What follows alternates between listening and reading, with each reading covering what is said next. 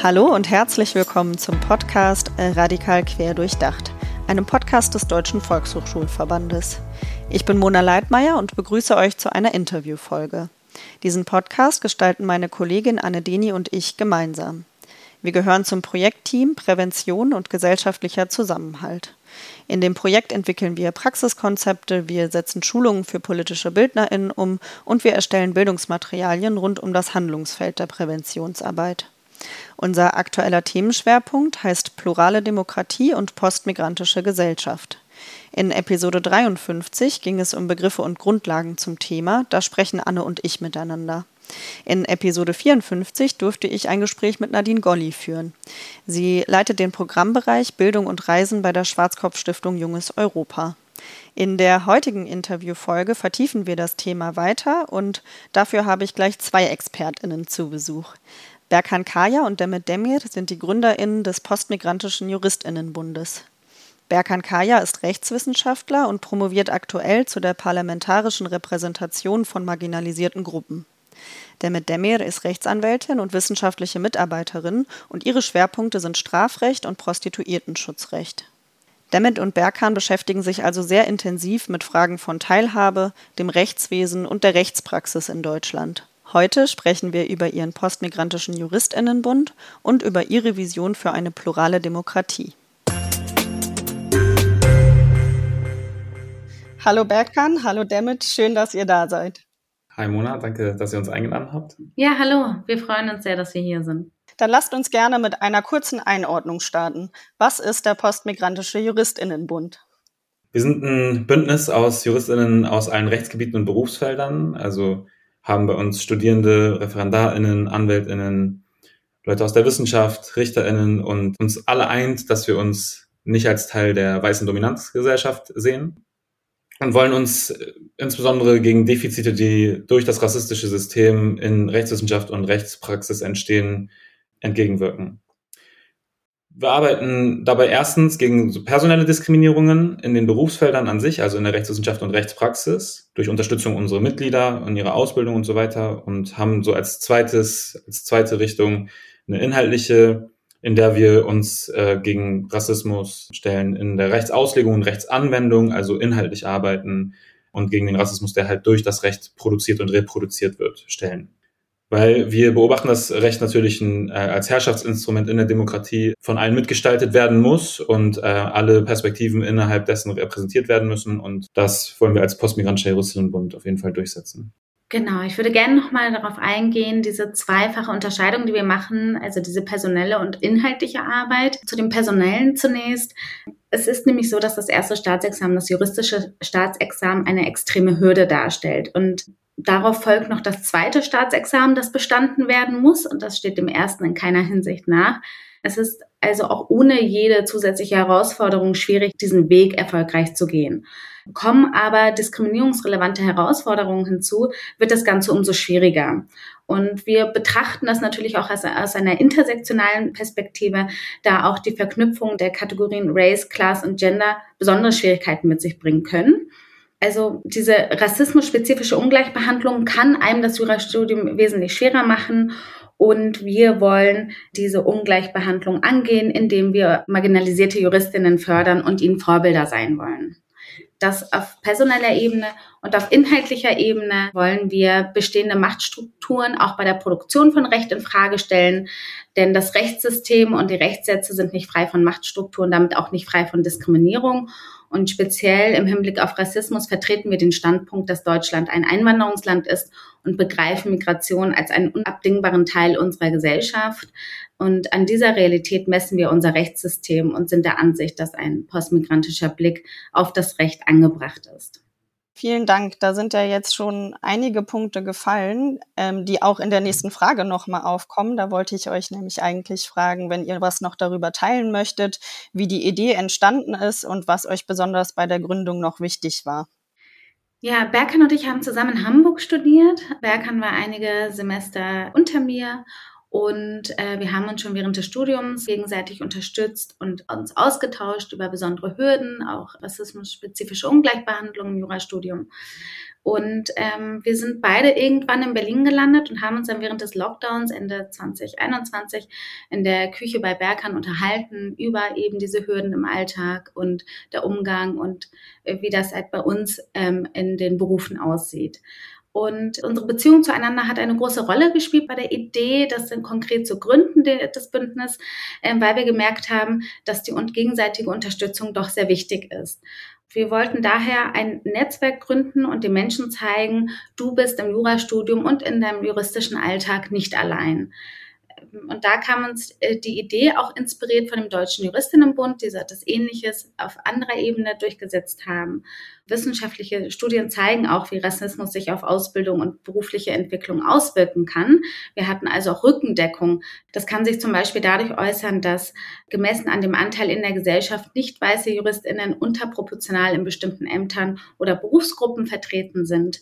Und außerdem unterliegt das Jurastudium auch einem strengen Ausleseeffekt, so dass bereits das Bestehen der ersten Semester schwierig ist. Und je weiter es nach oben geht, desto schwieriger wird das Weiterkommen für JuristInnen. Das nennt sich auch Leaky Pipeline, das Phänomen. Und es kann halt eben auch sein und ist uns auch persönlich begegnet, dass ein unbestimmt, äh, ein unbekannter Habitus vertreten wird. Also bestimmte Benimmregeln und soziale Codes dafür sorgen, dass man sich als Eindringling fühlt und Fremdheitsgefühle dadurch entstehen. Das nennt man dann das sogenannte Hochstaplerinnen-Syndrom, was wir selbst gefühlt haben und gespürt haben und das kann dann letztlich auch zu so einer selbsterfüllenden Prophezeiung führen. Wenn man die ganze Zeit das Gefühl hat, man ist fremd, man gehört nicht dazu, dann ist man ja viel mit diesen Fragen beschäftigt und kann sich eventuell gegebenenfalls eben nicht in der Breite auf das Studium konzentrieren.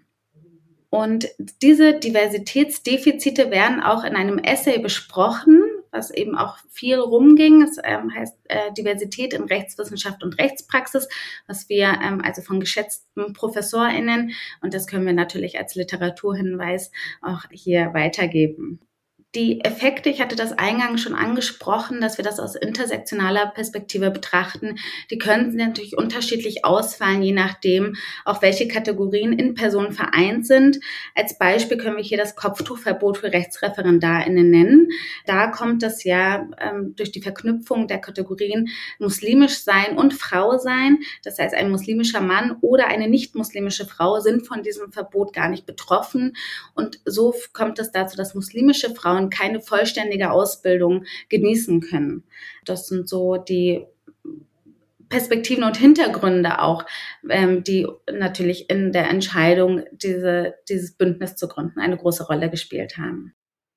Und dieses, und diese Beziehung, die wir halt zueinander hatten, also diese Unterstützung, die ich dann durch Demet halt als Person im höheren Semester hatte, die war für mich persönlich sehr, sehr wertvoll. Und ähm, aus dieser, aus dieser Erkenntnis heraus haben wir halt gedacht, wir wollen das auch Personen ermöglichen, die nicht diese Möglichkeiten haben, die nicht diese Kontakte haben, die vielleicht in Städten sind, wo es, äh, wo das Studium vielleicht noch konservativer, noch weißer ist und so weiter. Und äh, gleichzeitig haben wir im Studium natürlich auch die inhaltlichen ähm, Probleme. Es war ja diese Unterscheidung, die wir eben gemacht haben, dass wir einmal auf personeller Ebene Probleme angehen wollen, einmal auf inhaltlicher und auf der inhaltlichen Ebene wurde uns natürlich auch währenddessen schon klar, okay, es gibt eine gewisse Hoheit, die irgendwie die Grenzen zieht von dem, was gesagt werden kann und was nicht. Wie wird das Recht ausgelegt, wie wird es angewendet und so weiter. Ähm, und da wollten wir auch anknüpfen. Da gibt es auch von unserer geschätzten Kollegin Sue González Haug, die beim DEZIM arbeitet, bei, am Nationalen Diskriminierungs- und Rassismusmonitor und einen Aufsatz geschrieben hat, gerade zu, diesem, zu dieser Objektivität und Neutralität im Recht und wie betroffenen Perspektiven systematisch abgewertet werden. Da geht es unter anderem auch um die Kopftuchurteile. Dagegen wollten wir uns auch stellen und haben uns dann halt dazu entschlossen, das zu gründen. Und dabei war uns wichtig, dass wir das nicht nur eins als, gerade halt wegen diesen Beobachtungen, nicht nur als Karrierenetzwerk sehen. Also es soll nicht nur jetzt darum gehen, dass wir sagen, okay, wir wollen Leuten die Jobs verschaffen, wo sie viel Geld machen, sondern es war schon uns wichtig, dass wir halt inhaltliche Anliegen haben, die wir diskutieren wollen, die wir in den Diskurs tragen wollen. Wir wollen eine gewisse ähm, Diskursmacht dadurch generieren, dass wir halt irgendwie uns kollektiv zusammenschließen, und äh, dabei flache Hierarchien haben, so dass irgendwie alle Personen, die sich als nicht Teil der weißen Dominanzgesellschaft sehen, dann auch mitgestalten können. Und so haben wir dann das nach außen geöffnet, uns ein Selbstverständnis verfasst ähm, und ja, sind seitdem aktiv dabei. Vielen Dank für diesen Einblick. Gibt ganz viele Punkte, auf die ich eigentlich gerne auch weiter eingehen würde. Aber ich wollte ganz kurz auch einen kleinen Hinweis zwischenschieben für alle Personen, die uns zuhören. Wir stellen euch gerne die Literaturhinweise, die jetzt auch angesprochen wurden, dann noch in den Shownotes zur Verfügung. Genau, also jetzt habt ihr schon ganz viele Dinge erzählt, die so in euren Arbeitsbereich reingehen. Und da würde ich eigentlich gerne anknüpfen und nochmal fragen, wie wir uns eure Arbeit konkret vorstellen können. Also, wenn ihr möchtet, könnt ihr uns da gerne drei Bereiche oder drei Schwerpunkte nochmal nennen. Ja, voll gerne. Also grundsätzlich ähm, auf der personellen Ebene versuchen wir halt insbesondere uns zu vernetzen, ähm, machen das über so Stammtischtreffen, ähm, über verschiedene Veranstaltungen. Also das äh, ist natürlich nicht immer ganz klar zu trennen, dieses inhaltliche und personelle, weil wir uns dann auch irgendwie kennenlernen auf Veranstaltungen, auf Diskussionen oder ähm, in der Zusammenarbeit in der inhaltlichen. Genau, auf der personellen Ebene haben wir dann auch noch ein Mentoring-Programm, was wir ähm, gerade, was sich gerade noch im Aufbau befindet, wo wir versuchen wollen, auf die auf die spezifischen Wünsche und ähm, Ziele einzelner Personen einzugehen mit ihrer ganz persönlichen Biografie, orientiert an so einem Modell, was, das, was gerade in äh, den Vereinig im Vereinigten Königreich, UK, gerade so sehr viel Anklang findet. Und da geht es halt darum, dass man ähm, Personen mit ähnlichen Biografien matcht und dann eine Person zum Beispiel, die dann in einer, in einer bestimmten Kanzlei arbeitet, dem Ziel entspricht und dann kann man, werden die sechs Monate lang begleiten, treffen sie sich monatlich und ähm, haben halt eine Mentorin, die sie unterstützen kann. Das ist so die Idee hinter diesem Mentoring-Programm, was irgendwie ein äh, großer Punkt bei uns ist. Dann gleichzeitig bauen wir eine Kontaktstelle gerade auf für ähm, Diskriminierungs-, rassismussensible Rechtsberatung, ähm, also spezifisch rassismussensible Rechtsberatung. Und das baut sich auf, also um unsere anwaltlichen Mitglieder, weil ja das Bedürfnis klar ist, dass man halt natürlich, wenn man von Rassismus betroffen ist, gerade in so einem Bereichen, wo man Rechtsbeistand braucht, was sehr, sehr, ein sehr auch sehr vulnerabler Bereich ist, man natürlich auch sich wünscht, eine Person zu haben, die einem Rechtsbeistand gibt, die Rassismus, für Rassismus sensibilisiert ist oder sogar die gleichen Erfahrungen macht. Diesem Bedürfnis sollten wir irgendwie ähm, nachkommen und haben deswegen dieses, diese Kontaktstelle, bauen wir gerade deshalb auf. Und da geht's aber auch nicht nur um, woran man dann vielleicht sofort denken könnte, so Fragen wie Asylrecht oder Antidiskriminierungsrecht, wo man dann ganz schnell irgendwie denkt, okay, das ist halt natürlich, das ist halt rechtlich auch, geht's dann halt gerade um ähm, auch Rassismus sondern es geht aber auch um andere Fragen, mietrechtliche Fragen, arbeitsrechtliche Fragen. Es geht nicht nur, also es geht quasi um jede mögliche Art von Rechtsbeistand, die man brauchen könnte und da dann halt, dass man dann irgendwie unsere Anwältinnen konsultieren kann. Oder genau, ja, je nachdem, wenn man, also es läuft dann auch ganz normal ab, so wir, wir geben quasi nur die Kontakte weiter und wenn man dann möchte, kann man dann genau so ein Verhältnis, Mandatsverhältnis eingehen. Und auf inhaltlicher Ebene ähm, haben wir verschiedene Sachen, die wir machen. Wir haben einen Blog eingerichtet ähm, auf unserer Website, wo wir hin und wieder zu ähm, auch politischen Fragen, also, also politisch im Sinne von an der Schnittstelle von Rassismus und Recht und äh, Politik was zu schreiben. Unsere Mitglieder veröffentlichen viel darauf. Wir haben Veranstaltungen gemacht äh, zu den Themen Rassismus und Recht. Äh, zu Racial Profiling gab es eine Veranstaltung in Berlin letztens und in Hamburg haben wir was an der Botius Law School zur Objektivität und Neutralität im Recht gemacht was wir auch eben angesprochen hatten. Also ein Thema, was uns sehr viel bewegt und ähm, da konnten wir dann an der Bucerius Law School drüber diskutieren. Genau, wir nehmen Stellung zu verschiedenen, also alles, was quasi so an der Schnittstelle von Rassismus und Recht ist, dazu versuchen wir Stellung zu beziehen, ob das jetzt äh, noch eher auf äh, niedrigschwelliger Ebene über Social Media passiert oder dann über O-Töne oder ähm, andere Stellungnahmen auf dem Blog oder wo auch immer. Noch alles so ein bisschen in der Entwicklung. Ähm, wir wachsen stetig und ja, ich glaube, das sind so die, die wichtigsten Bereiche, in denen wir gerade arbeiten. Am Anfang habt ihr ja gerade auch schon, als es um die Idee eurer Gründung ging und ähm, was euch eigentlich als postmigrantischen Juristinnenbund so ausmacht, auch schon über eure Vision gesprochen, in der es darum geht, auf ein postmigrantisches Rechtswesen hinzuarbeiten. Könnt ihr uns dafür vielleicht noch mal ein Beispiel geben? Also was genau ist damit gemeint? Gerade glaube ich, wenn man nicht aus diesem juristischen Bereich kommt, dann wäre es nochmal ganz gut, so ein bisschen nachvollziehen zu können, wie man sich das vielleicht konkret in der Praxis vorstellen kann, was das heißt. Also ich versuche mich mal der Frage zu nähern, dass ja eben für Nichtjuristinnen durchaus anspruchsvoll sein kann, zu verstehen, wo wir anknüpfen. Ich versuche das mal irgendwie einfach ähm, rüberzubringen, so gut wie es mir gelingt. Wir knüpfen mit unserem Ansatz an die bereits durch Naika Phototype publik gemachte Theorie der postmigrantischen Gesellschaft an. Ähm, wie eingangs erwähnt, äh, vertreten wir den Standpunkt, dass Deutschland ein Einwanderungsland ist und dass Migration Grundlage der gesellschaftlichen Selbstbeschreibung ist. Mit diesem politischen Selbstverständnis als Einwanderungsland, so auch die Theorie vom Fodotan, ähm, werden gesellschaftliche Aushandlungsprozesse geprägt. Wenn nun aber das Selbstverständnis als Einwanderungsland mit Aushandlungsprozessen verbunden ist, also man könnte auch sagen, wenn die migrantisierten oder rassifizierten Personen ähm, eine gesellschaftliche Partizipation für sich beanspruchen, stellt sich die Frage, was genau denn eigentlich in der Gesellschaft ausgehandelt wird. Und in der deutschen postmigrantischen Gesellschaft wird der Prozess ganz vorne angetrieben ähm, von der Aushandlung des Versprechens aus Artikel 3 Grundgesetz, also des Gleichheitsversprechens. Es wird hier bewusst von dem Versprechen gesprochen, weil, ähm, so auch die Annahme, die Umsetzung noch nicht vollständig erfolgt ist. Also auch wir vertreten den Standpunkt, dass das Gleichheitsversprechen aus dem Grundgesetz noch nicht vollständig umgesetzt ist. Ähm, das zeigt sich zum Beispiel auch, dass wir noch die Notwendigkeit haben, Gesetze wie zum Beispiel das noch junge Berliner Antidiskriminierungsgesetz zu verabschieden.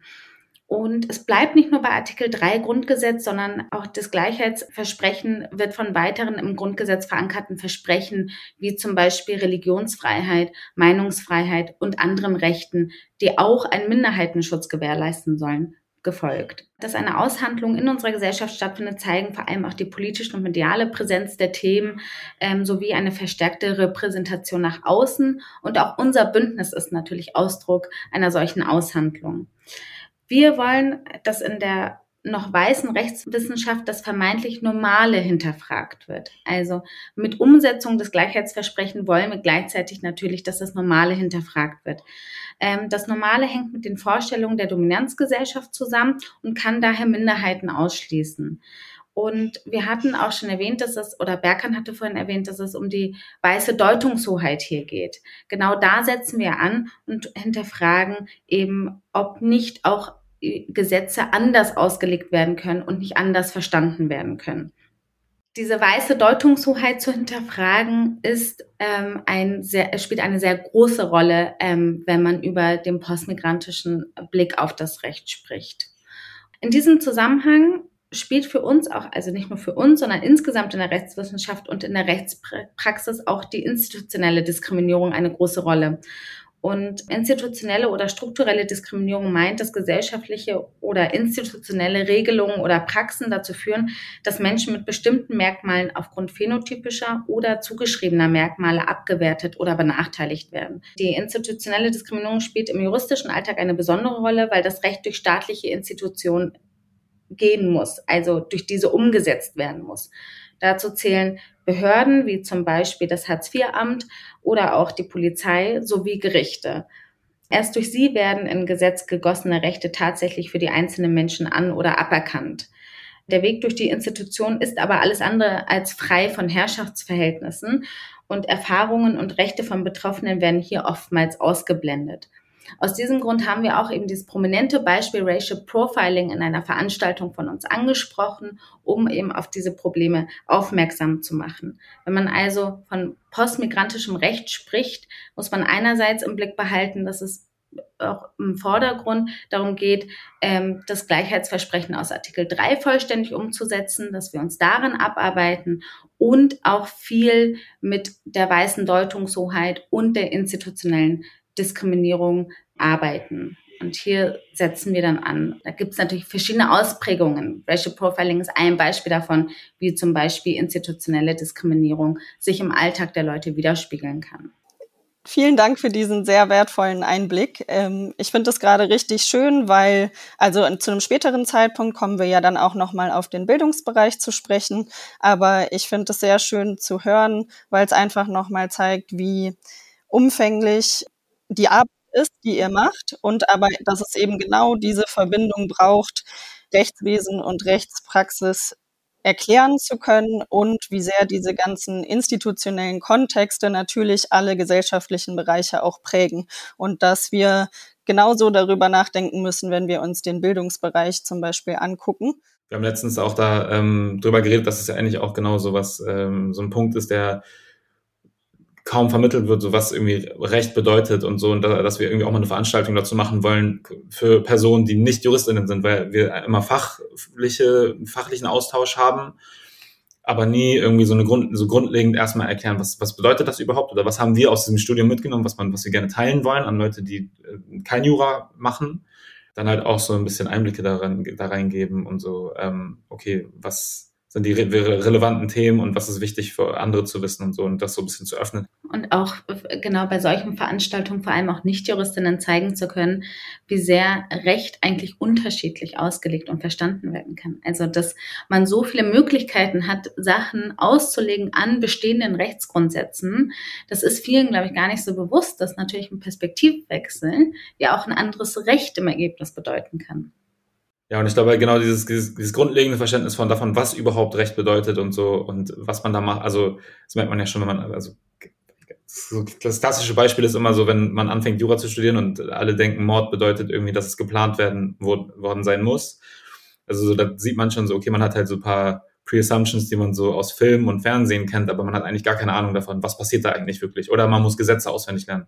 Ich musste in der Schule das Grundgesetz auswendig lernen. Ich glaube, mein Lehrer hat keine Ahnung davon, wie Jura funktioniert also nicht das Grundgesetz, aber die äh, Grundrechte.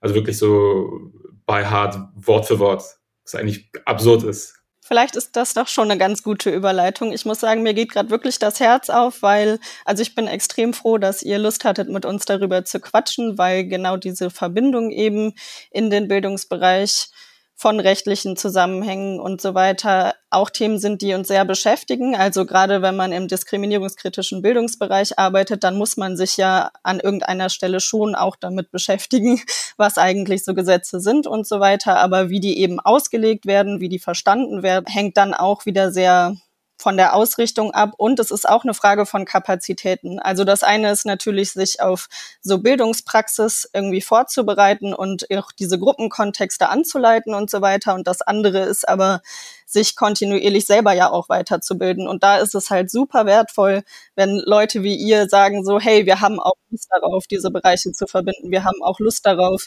zum Beispiel Rechtswissenschaft, Rechtspraxis für Nichtjuristinnen irgendwie nochmal zugänglicher zu machen, weil eben alles so sehr miteinander in Verbindung steht. Genau, dann würde ich vielleicht anschließen mit der nächsten Frage, um nochmal so ein bisschen konkreter auch den Übergang zu unserem Arbeitsbereich zu schlagen da glaube ich, ist es für viele Leute, die uns zuhören, auch nochmal eine ganz gute Einordnung. Wenn ihr vielleicht so ein bisschen zusammenfassen könntet, welches Wissen oder welche Themen ihr wichtig für pädagogische Fachkräfte und politische BildnerInnen findet, die mit Jugendlichen und jungen Erwachsenen zusammenarbeiten. Ihr hattet ja eben schon äh, Grundrechte zum Beispiel angesprochen und auch Diskriminierungsgesetze.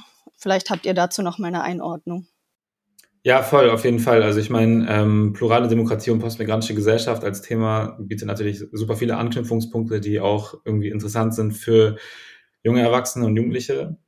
Und ich glaube auch gerade das, was ich eben angesprochen habe mit den, mit den Grundrechten und, das, und der Verfassung und das Grundgesetz verstehen und sowas. Ich glaube, das ist eigentlich ein wichtiger Anknüpfungspunkt. Also das als Ausgangspunkt zu nehmen, was bedeutet es überhaupt in einer Demokratie zu leben? Also ein Verständnis von Demokratie vermitteln, die geschichtlichen Hintergründe, wo kommt das her, warum ist das so wichtig, wie hat es geschafft, so vielen Menschen ähm, zu mehr Freiheit zu verhelfen, aber gleichzeitig nicht nur einen unkritischen Blick darauf zu geben und sagen so, ja, Demokratie, alles super, jeder darf doch machen und sagen, was er oder sie möchte, sondern auch zu verstehen, okay, das hat auch immer was mit Ausschlüssen zu tun. Ähm, die Demokratie hat auch ähm, Shortcomings, da gibt es Sachen, die, also ich meine, die Weimarer Republik war auch eine parlamentarische Demokratie und ist in den grausamsten Verbrechen des 20. Jahrhunderts gemündet. Das heißt, man muss verstehen, okay, wie funktioniert eine Demokratie? Wie sind, was haben die Menschen darin zu tun? Was machen die? Was ähm, geben uns die Grundrechte an die Hand? Warum, warum sind die so ausgestaltet, wie sie ausgestaltet sind?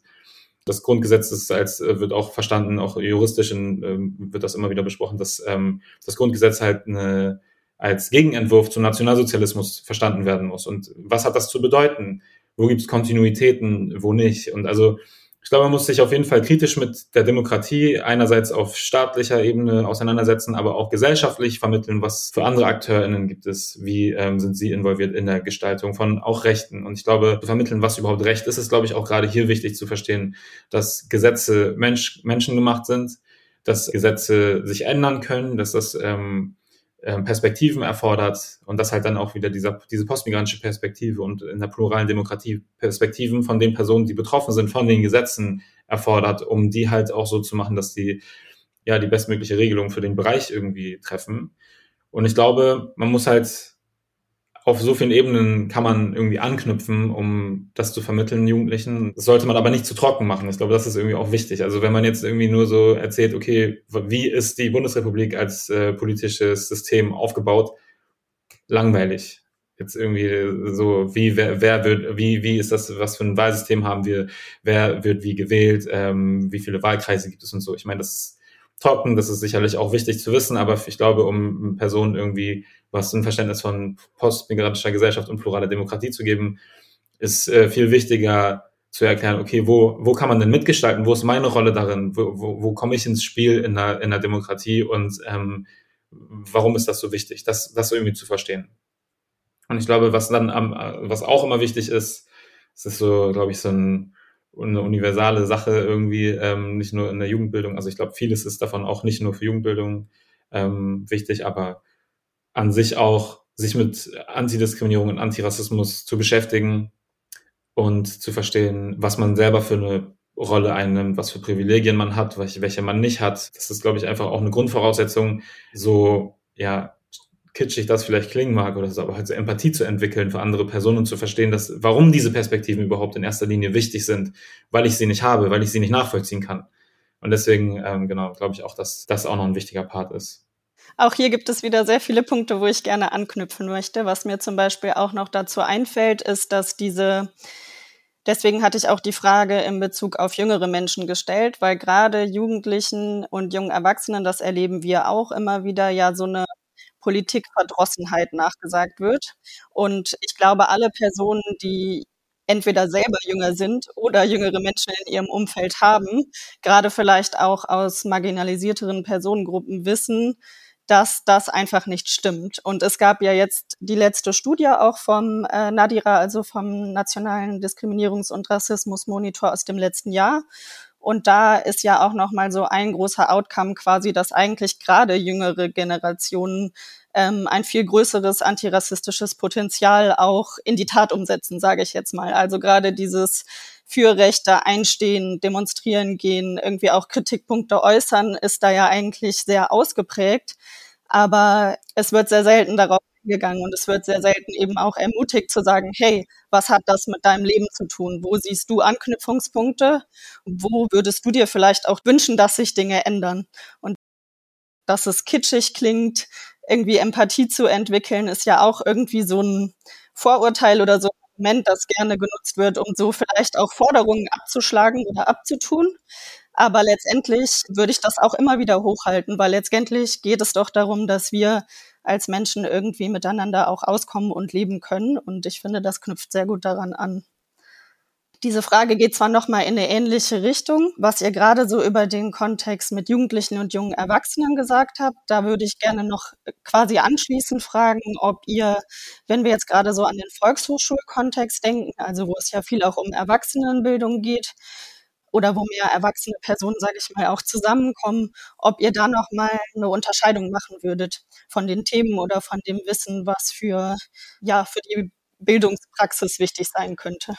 Ja, also wir sehen da tatsächlich keinen so allzu großen Unterschied, da im Zweifel auch Erwachsene sich nicht ausreichend mit unserem Rechtssystem auseinandersetzen, sich nicht damit auskennen, gegebenenfalls nicht mal ihre eigenen Grundrechte kennen, also vielleicht noch nicht mal reingeschaut haben, den Gesetzestext vielleicht nie gelesen haben, auch nie versucht haben zu verstehen. Und gerade auch die Schnittstelle Rassismus und Recht bin ich mir ziemlich sicher, dass die meisten Erwachsenen, also es ist ja schon so, dass die meisten JuristInnen sich nicht ausreichend damit auseinandersetzen und dass es ja immer so ein speziell ähm, Bereich ist, den setzen sich jetzt mehr Juristinnen mit auseinander, aber es ist ja immer noch ein sehr spezielles Gebiet Das heißt, da sehen wir jetzt nicht allzu große Unterschiede. Es müssen also auch Grundkenntnisse dort vermittelt werden, um überhaupt anzusetzen und zu verstehen, wie Antirassismus im Recht wirken kann. Ähm, wir sehen allerdings, dass man mit Erwachsenen gegebenenfalls eine vertieftere Auseinandersetzung mit vollständigen Urteilen vornehmen könnte, was vielleicht Jugendliche erstmal überfordern kann, weil Urteile halt eben sehr lang und eine spezifische Sprache haben und so weiter. Da muss man vielleicht ein bisschen zu trocken für Jugendliche. Das würde ich denen jetzt nicht unbedingt antun wollen. Aber mit Erwachsenen kann man vielleicht vollständige Urteile sich anschauen. Kurze Zwischenfrage. Was sind vollständige Urteile? Meinst du damit Gerichtsurteile oder? Ja. Okay. Also das, was quasi am Ende von einem Verhandlungsprozess als Urteil offiziell rausgegeben wird? Genau. Und da ist es auch spannend, das eine oder andere Urteil sich anzuschauen, da Urteile natürlich für uns Juristinnen besonders wichtig sind. Wichtiger werden sie, je höher das Gericht liegt. Also bei Bundesgerichtshöfen oder Bundesverfassungsgerichtsurteile sind für uns sehr wichtig, da sie natürlich wegweisend sind. An denen richtet sich die Rechtspraxis natürlich aus. Ähm, die Rechtswissenschaft kritisiert hin und wieder mal einige Urteile, aber auch für sie ist es natürlich wichtig, wie oberste Gerichte entscheiden. Das sind also für unsere, für unsere juristische Gesellschaft sind ähm, Urteile besonders der höheren Gerichte extrem wichtig. Und da lohnt es sich einfach mal einen Blick drauf zu werfen, spezielle Urteile sich anzuschauen, weil man anhand der, der Urteile über die Jahre hinweg, also historisch betrachtet, eigentlich auch zeigen kann, wie flexibel das Recht ist. Es gibt Urteile, die, da will man nicht glauben, aus, aus welchem Jahr sie stammen. Da, das kann man gar nicht glauben, wenn man sie durchliest. Und das wäre eigentlich so was ganz Spannendes, um einfach vielleicht auch mal so einen Schockmoment bei Erwachsenen entstehen zu lassen. Ähm, es war für mich jedenfalls ein Schockmoment im Rahmen meiner juristischen Ausbildung. Man könnte verschiedene Urteile ähm, beispielsweise vom Volksgerichtshof in der nationalsozialistischen Zeit von 1933 bis 1955 hinlegen, ohne Jahreszahl. Und dann ähm, Urteile zum Beispiel des Bundesgerichtshofs nach 1949, also seit Geld, also seitdem auch unser Grundgesetz gilt, in der jetzigen Fassung, also all diese Versprechen, die so schön glänzen im Grundgesetz, ähm, seitdem das gilt, mal so gegenüberstellen, beides ohne Jahres, Jahreszahlen und Erwachsene gegebenenfalls mal raten lassen, aus welchem Jahr eigentlich diese Urteile stammen. Und ich verspreche, es gibt die eine oder andere Überraschung. Also um mal zu sehen, dass natürlich nicht seit 1949, seitdem das Grundgesetz uns all das Schöne verspricht, das wirklich auch umgesetzt wurde, sondern in den Urteilen auch erschreckende rassistische Vorurteile zu finden sind, auch erschreckende sexistische Angaben und so weiter. Ähm, und das kann man mit Erwachsenen vielleicht sehr gut machen. Das kann man natürlich auch mit Jugendlichen, aber das eine oder andere, weiß ich nicht, braucht man bestimmt ein bestimmtes Alter, um Sachen zu besprechen, würde ich sagen. Mm. Und anhand dieser historischen Entwicklung könnte auch eine Auseinandersetzung damit erfolgen, wie hegemoniale Ansichten eigentlich die Gesetzeslage prägen. Es ist beides nicht allzu lange her, die Nichtstrafbarkeit der Vergewaltigung in der Ehe und auch die Strafbarkeit der Homosexualität. Da kann man sich mal anschauen, wie wichtig das eigentlich ist, marginalisierte Stimmen und Perspektiven in die Rechtswissenschaft einzubringen, um auch wirklich einen Fortschritt hier zu erreichen. Und wir möchten nun auch, dass rassifizierte Leute nun eine Stimme in der Rechtswissenschaft kriegen, weil wir auch hier noch Potenzial nach, nach oben sehen. Ja, vielen Dank. Das waren auch nochmal sehr eindrückliche Beispiele. Ich finde, das zeigt auch einfach nochmal, wie sehr die Verbindung, die ihr auch ganz am Anfang angesprochen hattet, also auch nochmal so eine intersektionale Perspektive einfach immer mitgedacht werden muss. Äh, ihr hattet ja, glaube ich, Race, Class und Gender angesprochen und das sind auf jeden Fall Ansätze, die wir so in diskriminierungskritischer Bildungsarbeit auch immer wieder versuchen hochzuhalten, weil es ja auch quasi so ein gewisses Training erfordert, immer wieder die verschiedenen Kategorien auch mitzudenken, gerade für privilegiertere Personengruppen, die vielleicht von bestimmten Kategorien einfach nicht betroffen sind oder was ihr auch schon angesprochen hattet, bestimmte Lebensrealitäten vielleicht auch gar nicht so sehr kennen. Und da sind ähm, diese Einblicke in juristische Urteile bestimmt sehr spannend. Was mir vielleicht noch als abschließendes Beispiel dazu einfällt, ähm, gerade noch mal so auf den Volkshochschulkontext bezogen, ist ja, dass ähm, Volkshochschulen sich schon auch als Orte der Demokratie sehen und so bezeichnen und dass aber genau dieses Weiterdenken von was heißt das denn eigentlich, in der Demokratie zu leben, gerade auch mit dem Verständnis, was ihr jetzt nochmal dargelegt hat, für eine plurale Demokratie in einer postmigrantischen Gesellschaft, wo es darum geht, verschiedene Personengruppen auch mehr einzubeziehen, finde ich, ist der falsche Begriff irgendwie, weil das wieder sowas von mitmachen lassen dürfen hat. Darum geht's ja nicht. Es geht ja darum, ähm, dass sich dann wirklich Herrschaftsverhältnisse auch verändern können.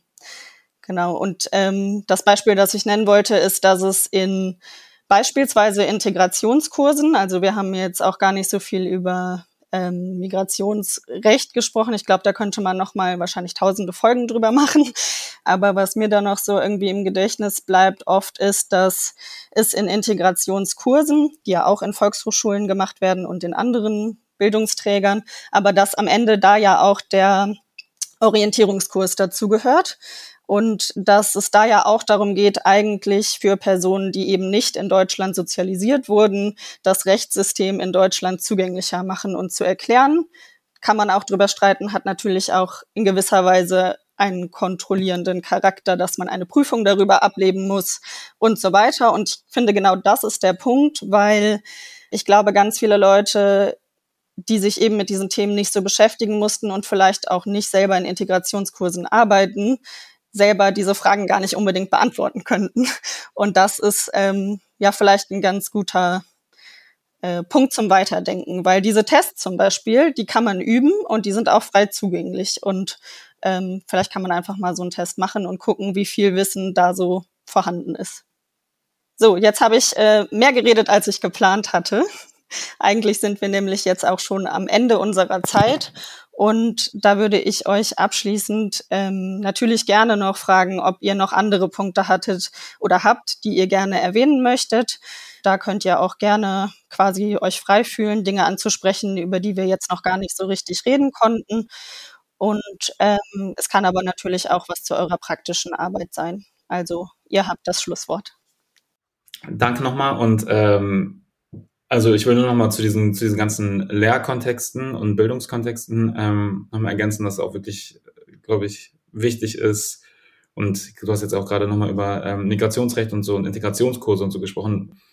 Ich wollte nochmal betonen, wie wichtig wirklich diese, dieses Verständnis für die Ausschlüsse und so die Demokratien auch ähm, produzieren und reproduzieren wichtig ist. Also da, wer, wer darf überhaupt wählen und warum nicht und so. Ich glaube, das ist nochmal eine Sache, die ich hier nochmal betonen wollte. Also, dass Demokratien auch überhaupt erst dann als Demokratie da sein können, wenn sie erstmal sich in Nationengrenzen einschließen und so weiter und das auch alles nationalen ähm, Hintergrund hat und so. Also ich glaube, das ist äh, wichtig zu vermitteln auch. Also ich sage nochmal einen Satz, wobei ich nicht weiß, ob das sich aus dem vorangegangenen eh schon ergibt, aber ähm, ich glaube auch, und uns ist es wichtig als Ziel, ähm, dass so wie Recht in unserer Gesellschaft heutzutage ausgelebt wird, nämlich sehr exkludierend, nur für JuristInnen und so weiter, das aufzubrechen, weil wir ja die Teilhabe von allen Menschen in der Gesellschaft fordern, auch im Recht. Das setzt natürlich voraus, dass die Leute das Rechtssystem verstehen und die Rechte verstehen. Und da wollen wir eine Hilfestellung auch bieten, dass man dass man mit unseren Veranstaltungen auch die Möglichkeit hat, einen Einblick in das Rechtssystem zu bekommen und um so auch teilzunehmen und teilzuhaben und, und auch Rechte für sich zu beanspruchen. Genau, und das ist äh, jetzt vielleicht so nochmal ein bisschen ähm, wissenschaftlicher, aber diese Erkenntnisse ähm, über gerade, das wird ja alles so auch unter so einer Flagge von nicht Flagge, sondern unter dem Banner epistemische Gerechtigkeit und epistemische Ungerechtigkeit, epistemische Gewalt und so gehandelt. Und da wollen wir dann halt den aktiven Part in der Rechtswissenschaft spielen. Dafür dann auch wieder der Text von Sue González Haug sehr wichtig. Da wird das auch nochmal angerissen, ähm, oft für den juristischen Kontext, ähm, dass wir da halt Perspektivenpluralismus schaffen, um zumindest sich etwas anzunähern, was irgendwie nahe der Objektivität kommt, die Recht beansprucht, irgendwie ähm, zu haben. An dieser Stelle auch nochmal von mir ein herzliches Dankeschön an Demet und Berghahn. Das war die Interviewfolge mit den GründerInnen des Postmigrantischen JuristInnenbundes. Und damit ist der Themenblock Plurale Demokratie in unserem Podcast erstmal abgeschlossen. Das heißt aber natürlich nicht, dass diese Themen abgeschlossen sind. Ich merke auf jeden Fall, wie einiges weiter in mir arbeitet. Und wenn es euch auch so geht und ihr Lust bekommen habt, mehr über die Arbeit der beiden zu erfahren, dann schaut gerne mal auf ihrer Webseite vorbei. Dort findet ihr zum Beispiel auch ein Kontaktformular, mit dem ihr euch mit verschiedenen Anfragen und Anliegen direkt an die beiden wenden könnt. Im nächsten Themenschwerpunkt geht es bei uns weiter mit dem Thema Antidiskriminierung. Auch hier knüpfen wir an einigen Stellen an Punkte an, über die wir heute schon gesprochen haben. In einer Interviewfolge wird Dr. Chiansina Nollu zu Gast sein. Das ist der Leiter des Nationalen Diskriminierungs- und Rassismusmonitors, über den wir in dieser Folge auch schon mal gesprochen haben. Und außerdem wird Said Haider bei uns zu Besuch sein. Er hat ähm, ein Antidiskriminierungs-Chatbot gegründet und wir werden uns ein bisschen die Verbindung von Antidiskriminierung und künstlicher Intelligenz anschauen. Ich bedanke mich bei euch auf jeden Fall fürs Zuhören und ich freue mich, wenn ihr das nächste Mal wieder dabei seid bei Radikal Quer durchdacht.